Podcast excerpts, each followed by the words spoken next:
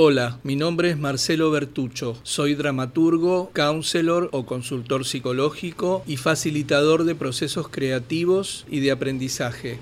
En este podcast nos ocupamos de la creatividad. ¿Qué es la creatividad? ¿Cómo la podemos usar? ¿De qué manera está al alcance de cualquier persona? ¿Y cómo a través de ella podemos generar una revolución, la revolución creativa? No es fácil ser creativo en los malos momentos, cuando sentimos que nada nos sale bien, que todo se nos derrumba, pero vale la pena hacer el esfuerzo, porque justamente en esos momentos, cuando estamos empapados de negatividad, nos resulta difícil ver, como decíamos, como pensábamos en otros episodios, la totalidad de la situación lo que yo llamo el panorama completo. Y ese panorama completo, si bien nos dice que todo podría ser mejor de lo que nos pasa, también nos dice que todo podría ser peor de lo que nos pasa. Cuando entendemos que la situación podría ser peor, empezamos a valorizar lo que tenemos de positivo en esa situación desgraciada siempre hay algo positivo en la situación. Aún en la peor, acordémonos de Víctor Frankl. Enfocarnos en lo bueno de la situación nos lleva enseguida a la posibilidad de agradecer eso que tenemos, lo que tenemos de bueno, y recordar que a cada ganancia corresponde una pérdida y que claro, para cada pérdida hay un duelo. Todo el tiempo estamos perdiendo, todo el tiempo estamos ganando. Cuando ganamos, celebramos. Cuando perdemos, duelamos. Hay una manera de trabajar cuando no sabemos qué hacer con el desorden, la confusión, la incertidumbre, el no saber qué hacer. Y es hacer el esfuerzo de observar el panorama completo. Entre todo eso está lo que tenemos, lo que nos hace bien, aún en el peor desorden, en la peor confusión, en la peor incertidumbre, hay algo de orden, hay algo de orientación, hay algo de certeza. Y si nos detenemos un momento, si nos separamos un momento de esa emoción negativa que nos embarga, vamos a descubrir que también de alguna manera sabemos lo que tenemos que hacer.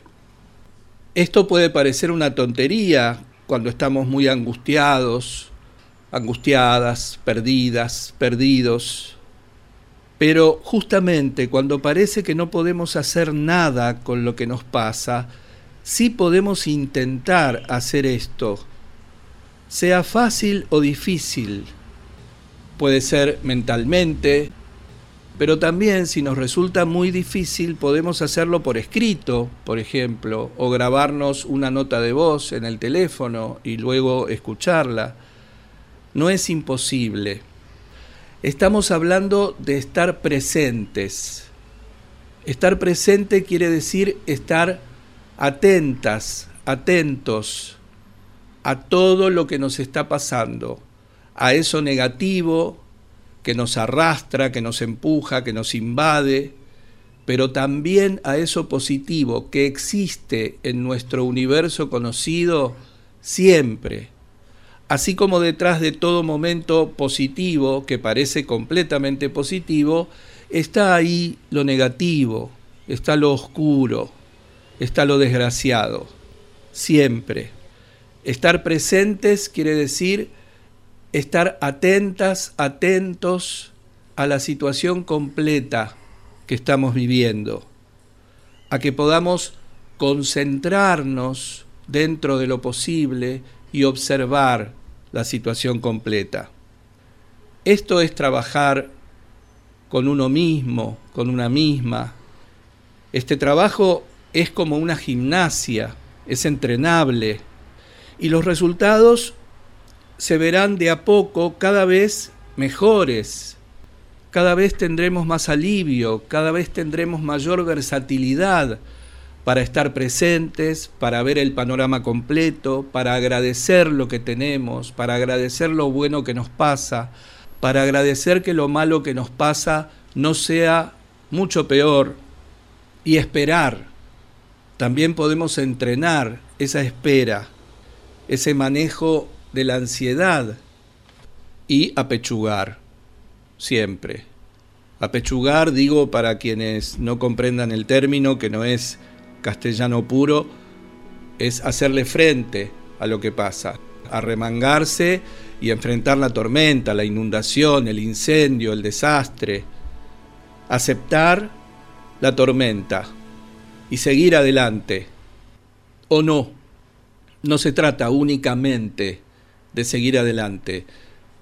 También si nos sentimos abatidos por esa tormenta, podemos abandonarnos si no nos sentimos en condiciones de apechugar, pero siempre teniendo en cuenta que esto también forma parte del panorama completo. En algún momento necesitamos replegarnos, en algún momento nos sentimos completamente debilitados, pero eso significa que habrá otro momento en el que podremos levantarnos y seguir y en que estaremos fortalecidos para enfrentar la dificultad. Tengamos en cuenta que podemos sentir una cosa y pensar otra. Yo puedo saber que el panorama es completo cuando existe la ganancia y la pérdida, la abundancia y el déficit, pero a lo mejor mi sentimiento es únicamente de pérdida, únicamente de déficit. Esto nos genera un gran malestar, es incongruente, lo que sentimos no está en concordancia con lo que pensamos. Y nuestro trabajo consiste entonces en intentar sintonizar esto. Es importante que podamos saber, que podamos ser conscientes, que estemos presentes y podamos reconocer que detrás de esa desgracia, de ese sinsabor, de ese malestar, hay algo positivo, hay algo que tenemos. Siempre que hay una ganancia, hay una pérdida, como lo pensábamos hace un ratito. Y también detrás de cada pérdida hay una ganancia. Y también detrás de cada déficit hay abundancia. Hacer consciente y aceptar ese sufrimiento es el primer paso para empezar a removerlo, para empezar a subsanarlo y, por supuesto, cambiar de esa situación lo que se pueda y aceptar lo que no se pueda. Enfrentar la tormenta, si se puede, o replegarse y esperar que amaine, son dos posibilidades completamente válidas. Acordate, lo que se puede cambiar de tu situación, manos a la obra. Lo que no se puede cambiar de tu situación, aceptación, paciencia, confianza.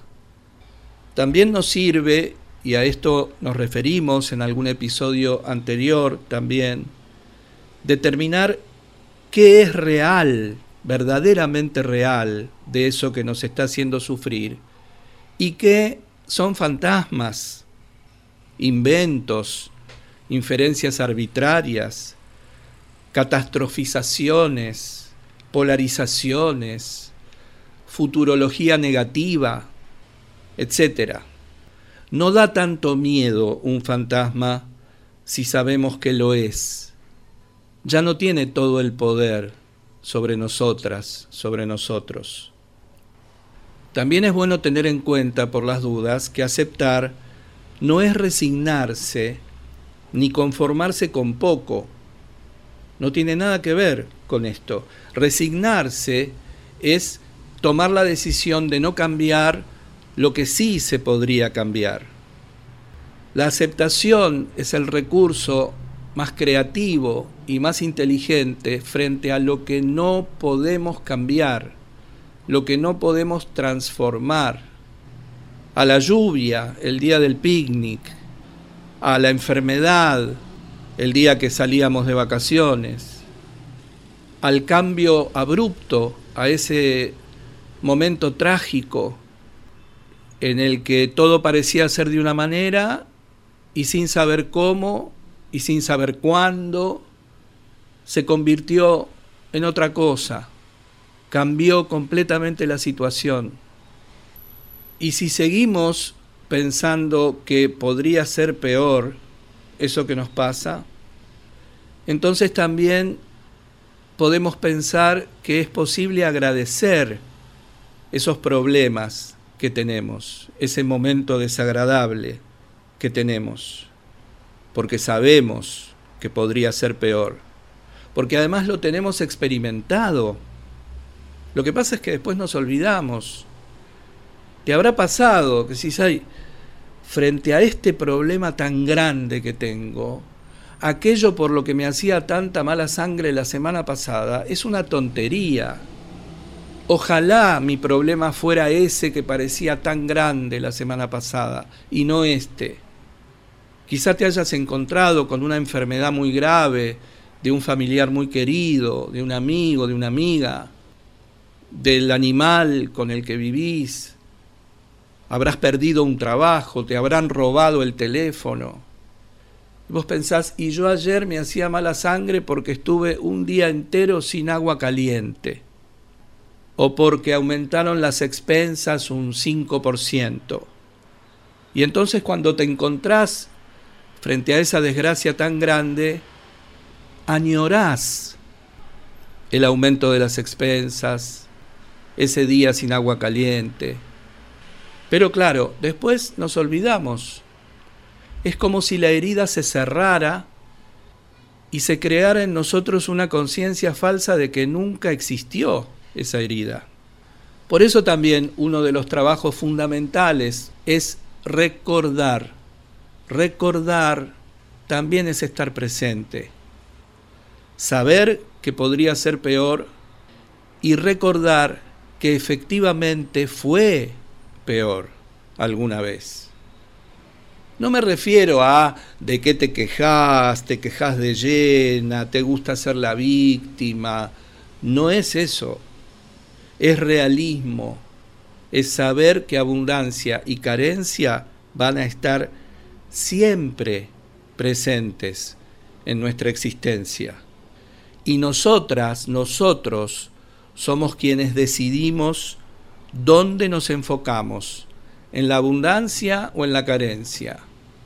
Esta tontería que pasamos por alto de la copa medio llena o medio vacía es exactamente esto a lo que me estoy refiriendo. Somos nosotros quienes decidimos si nos enfocamos en lo que falta o en lo que tenemos, sabiendo que las dos cosas que nos falta y que tenemos son absolutamente ciertas. Esto es tragedia. Aún quien aparentemente goza de total abundancia, tiene la vivencia de la carencia. Y hasta quizá la vivencia de esta carencia sea proporcional a la de la abundancia, como la tristeza del pobre niño rico. Es muy peligroso y hay algunas películas, algunos relatos acerca de esto. Es peligroso desear ser otra persona, porque uno cree que esa persona goza de la abundancia y no percibe la carencia, porque podemos llevarnos grandes sorpresas que en realidad no deberían serlo, porque todas, todos experimentamos la carencia y también la abundancia. Y por supuesto que tampoco podemos aislarnos del problema colectivo, de la situación de la civilización, de la especie, de la humanidad, que es verdaderamente deplorable. Y tenemos que asumirlo, tenemos que aceptarlo, tenemos que darle el nombre que tiene a lo que pasa para poder contemplar la posibilidad de trascender este momento, de evolucionar en un sentido diferente, de abandonar viejos hábitos, viejos cánones, viejas creencias, que hasta ahora y a través de tantos siglos no nos han llevado a nada más que al malestar. Este es un momento muy indicado para aprender a soportar la incertidumbre, para reconocer y agradecer lo que tenemos, lo que ganamos o lo que conservamos, y también para aceptar y duelar lo que perdemos. No estoy hablando de optimismo, ni de afirmaciones positivas del tipo me gusta estar en esta pesadilla escrito en un espejo, ni hablo de la autoayuda de la sonrisa congelada como careta de la pesadumbre. Estoy hablando, repito, de realismo, de consideración de todo lo que hay en cualquier situación de la existencia que conocemos. Optimismo es ver solo lo bueno de las cosas. Pesimismo es lo contrario, ver solo lo malo de las cosas. El optimismo augura un futuro esplendoroso. El pesimismo augura un futuro espantoso. Ninguna de las dos posiciones es creativa, porque no es realista, porque no se puede ejercer la creatividad si no se sabe con qué. También nos conviene recordar que no se puede torcer el rumbo de lo que está fuera de nosotros, incluidos los demás, las demás, en el preciso aquí ahora. Podemos proponernos hacer algo a partir de ahora para cambiar eso que nos hace daño. Por supuesto que podemos cambiar el mundo, cambiar el rumbo, pero para eso tenemos que trabajar hacia el futuro, desde el presente hacia el futuro. Pero en este presente mismo en el que estamos, aquí, ahora, tenemos que aceptar la situación como es y aceptar a los otros, a las otras, como son, como se nos presentan. Nada hay más frustrante que pretender cambiar la conducta, el pensamiento o el sentimiento de otra persona. En estas tareas infructuosas en las que nos empeñamos con mucho tesón, con mucha energía, terminamos sufriendo mucho más por lo que imaginamos que pasa o va a pasar que por lo que realmente pasa o nos pasa es necesario que dejemos de imaginar desgracias para nuestra vida. Hablamos ya también en algún episodio de lo nociva que puede ser la imaginación en nuestra realidad existencial. La mayor parte de esas desgracias que imaginamos no van a suceder, salvo que insistamos tanto en imaginarlas y en afirmarlas y en confirmarlas, que las convirtamos en un deseo poco consciente, un peligro. Trabajar con nosotros mismos, con nosotras mismas, es tratar de hacer este ejercicio, aunque no veamos los resultados de inmediato. La creatividad también nos propone atravesar los procesos Quizá sepas, quizá no, que la raíz del bambú crece durante siete años hacia abajo. Durante siete años no podemos ver el primer brote del bambú. Tenemos que trabajar para que ese brote crezca durante siete años antes de poder verlo, antes de poder constatar el resultado de nuestro trabajo. Es un ejemplo precioso que nos da la naturaleza para que entendamos cómo se producen los procesos y cómo se llega a los resultados a través del trabajo en los procesos.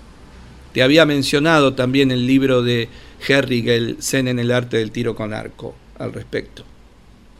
Estar presente también es recordar que si estamos frente a un problema, podemos encontrar la solución existe la solución para cualquier problema. Si no tiene solución, No estamos frente a un problema, estamos frente a un estado de situación, frente a una circunstancia. Y en ese aquí ahora, en el que estamos frente a esa situación o esa circunstancia, lo único que podemos hacer creativamente es aceptarlo. Es la complejidad la verdadera realidad, que nos libera de la complicación. Ya estuvimos pensando en esto. Lo complicado es lo que podría ser sencillo.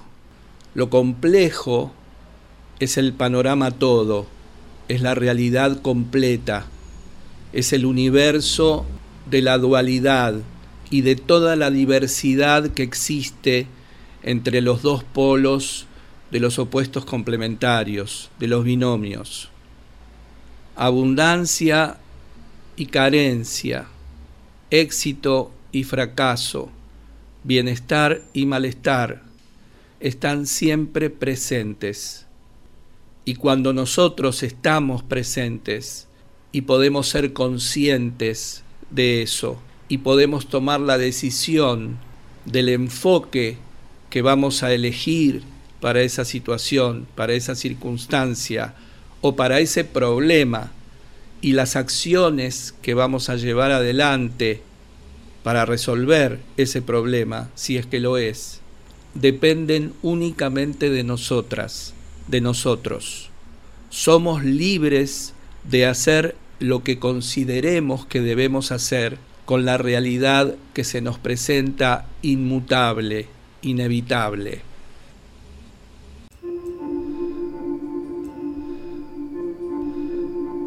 Hasta acá llegamos por hoy. Te agradezco mucho que me hayas escuchado y espero que tengas ganas de hacerlo la próxima vez.